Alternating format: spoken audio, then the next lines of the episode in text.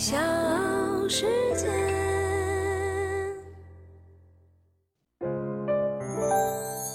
大咖故事，故事舅舅，越说越有。北京冬奥会，荷兰速度滑冰选手尤塔莱尔丹发了一篇 Vlog《冬奥村之旅》，他在吃麻辣烫的视频火爆了全网。麻辣烫这个中国名小吃也一下子风靡全球。如今呢，麻辣烫不仅在冬奥运动村赚足了人气，更让人惊讶的就是杨国福麻辣烫日前向证监会递交了上市申请。一月二十七号，证监会国际部披露，上海杨国福企业管理股份有限公司，也就是杨国福麻辣烫的母公司，提交股份有限公司境外首次公开发行股份审批材料。国内的麻辣烫第一股要来了，我是唐莹，欢迎各位收听和订阅大咖故事。那今天的大咖呢是杨国福麻辣烫的创始人杨国福。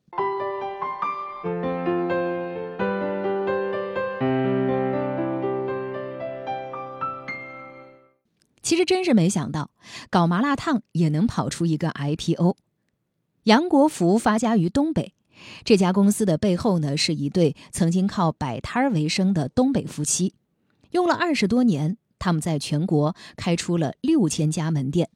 此外，杨国福还带出了一个麻辣烫东北天团，他是张亮麻辣烫创始人的表姐夫，亲弟弟创业做了川粤麻辣烫。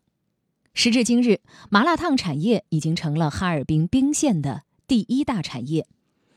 麻辣烫呢，原本是川渝一带的名小吃，但要说麻辣烫红遍大江南北，得益于一个不能吃辣的东北人杨国福。在二十多年前呢，杨国福夫妇还是哈尔滨一对儿靠摆摊儿为生的小商贩，他们卖过水果，卖过蔬菜，烤过鱿鱼、火腿肠，却一直收入平平。一次偶遇，夫妻二人发现了一种叫麻辣烫的街边小吃。只要把各色菜食放进麻辣烫的汤料当中煮沸就可以食用，操作方便，味道也十分诱人。这种小吃呢，很快就引起了杨国福的兴趣。两千年的时候，他在哈尔滨一间小小的地下出租屋里做起了麻辣烫。麻辣烫起源于长江之滨，是正宗的川味菜品，这就让不能吃辣的杨国福十分的苦恼。于是呢，杨国福突发奇想，决定做一种更适合北方人的麻辣烫底料。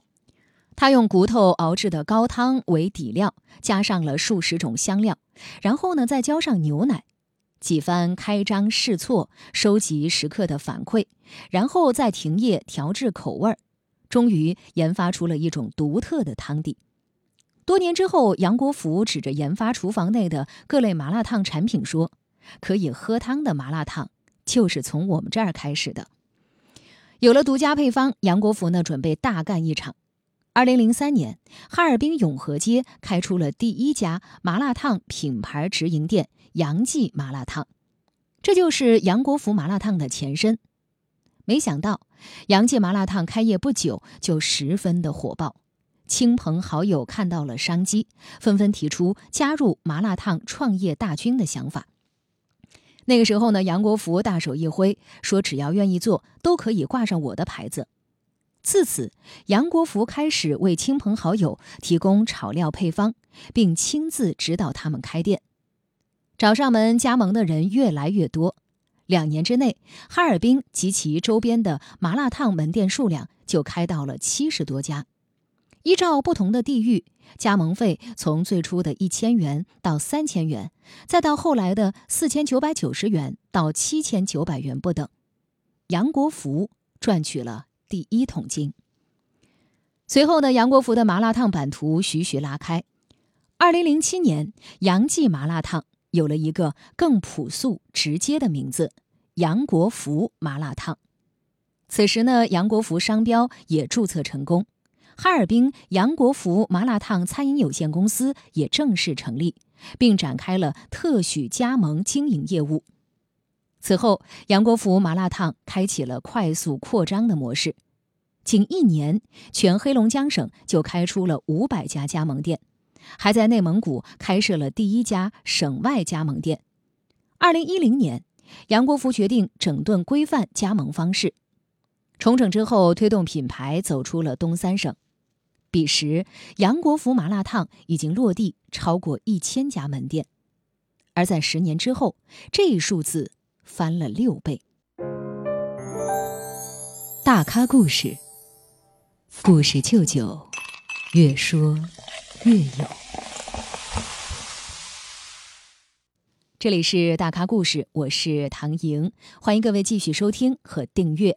今天我们要说的是即将进行 IPO 的麻辣烫第一股杨国福麻辣烫。现在呢，麻辣烫产业成了哈尔滨彬县的一大产业。提到麻辣烫，杨国福和张亮是两大招牌，就像中国版的肯德基和麦当劳一样。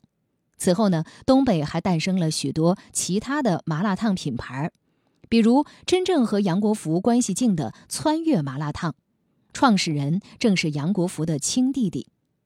除了杨国福，还有一大批麻辣烫品牌正在赶来。蜜姐麻辣烫的创始人张晓慧，原来呢是国家的摔跤运动员。二零一七年六月，她在上海开创了自己的麻辣烫品牌。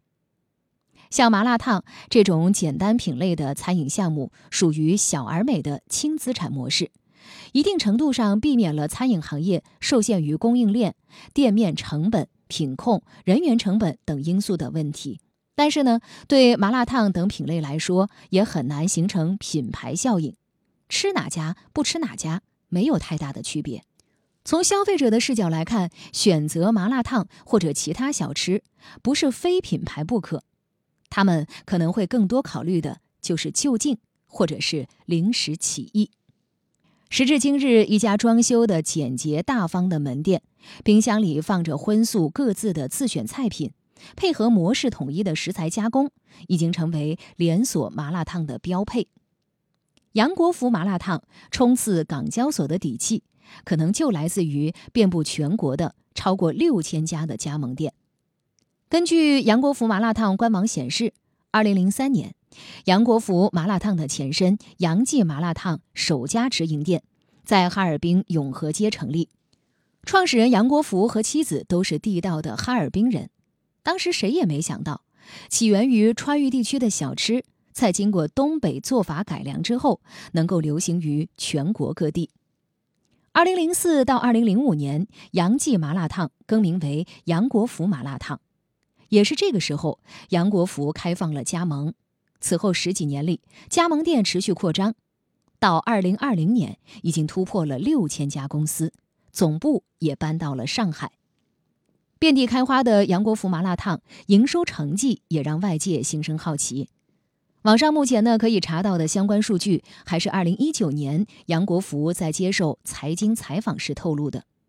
他说呢，二零一九年公司营收预计是十三亿元，而加盟费只占到其中的两成，多数收入是来自商贸模块，像是向加盟商销售调味料、食材、厨房设备、餐厅家具等等。另外呢，杨国福麻辣烫招商加盟官微显示，目前北上广深一线城市加盟费呢是一年两万七千九，其他地级市及直辖市一年是两万三千九，乡镇县级城市为一年一万九千九。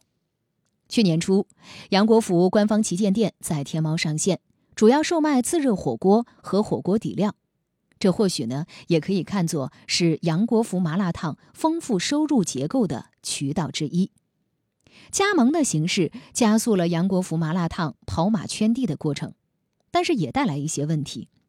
最近几年，和之相关的食品卫生问题多次发生，比方说去年八月下旬，杨国福、华莱士、蜜雪冰城等被罚，冲上了微博热搜。当时呢，市场监管总局公开了六起食品违法案，其中呢就涉及杨国福麻辣烫汤料不干净。此外呢，竞争也是无处不在的。在网上，大家最津津乐道的麻辣烫之争，自然就是杨国福和张亮。张亮呢，创立于二零零八年，它和杨国福麻辣烫作为唯二的全国化麻辣烫连锁品牌，门店数上可以说不相上下。无论如何，现在呢，杨国福麻辣烫已经站到了上市的风口浪尖。那么上市之后，麻辣烫会是一门好生意吗？有投资人表示，麻辣烫作为小吃的一种，与正餐等相比，模式更轻，投入也相对较少，所以选择头部品牌进行加盟创业，容易成为很多餐饮创业者的首选，也就是杨国福、张亮等品牌能迅速扩张的重要原因之一。而且，杨国福本身采用了自建供应链的方式，一定程度上将流程更加标准化，这也是创业者愿意选择加入的重要原因之一。另外，往大里说，我国目前已经成为全球第二大餐饮市场。同美国等国家相比，我国餐饮连锁企业的集中度比较低。美国上市公司前一百强市值中有两家餐饮企业，而中国上市公司前一百强中还没有一家餐饮企业。整体格局是水大鱼小，这也意味着国内餐饮上市公司的上升空间还很大。